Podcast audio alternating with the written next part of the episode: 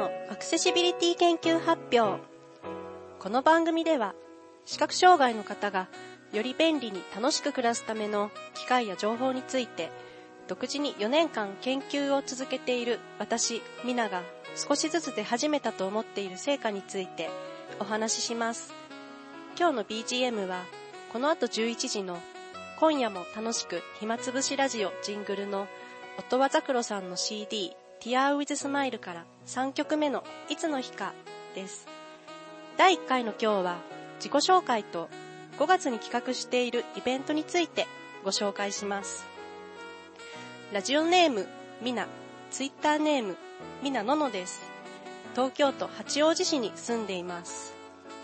2012年に通勤中に白状の女性と出会い、同じ時間と経路だったので、毎日一緒に通うようになったのがきっかけで、目の不自由な人がどんなことに困っているのか、解決するにはどういう方法があるかをいろいろ考えるようになりました。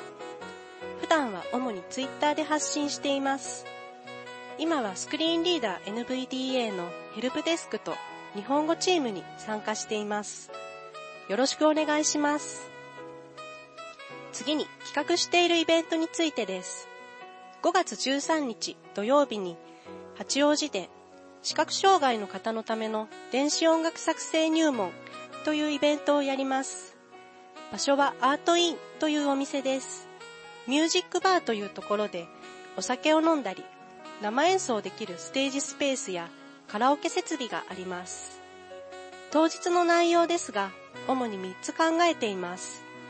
まず、スクリーンリーダー NVDA で全機能を使える QWS、クイック Windows シーケンサーという MIDI シーケンサーを紹介します。QWS はフリーソフトでパソコンにインストールしてミディミディ鍵盤キーボードを使って多重録音して音楽を作れます。次にシンセサイザークロスのご紹介をします。視覚障害の方からの目が見えなくてもシンセサイザーが使えるの？どの機種がいいの？どうやって使うの？という質問をきっかけに自分の視点で選んだ機種で見ないで使う使い方を研究しているところです。最後に音声歌詞案内カラオケを紹介します。これは曲のフレーズの少し前に NVDA で読み上げる歌詞が流れるというものです。今私含め9人での開催予定で、まだまだ参加者を募集していますので、Twitter、メール、お電話などでご連絡ください。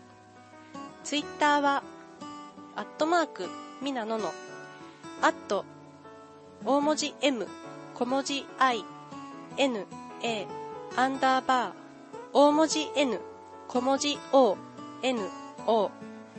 メールは、みなこのの3519 at gmail.com 小文字 m, i, n, a, k, o, n, o, n, o 3519 at g, m, a, i, l, c, OM 電話番号は090-7186-4265です。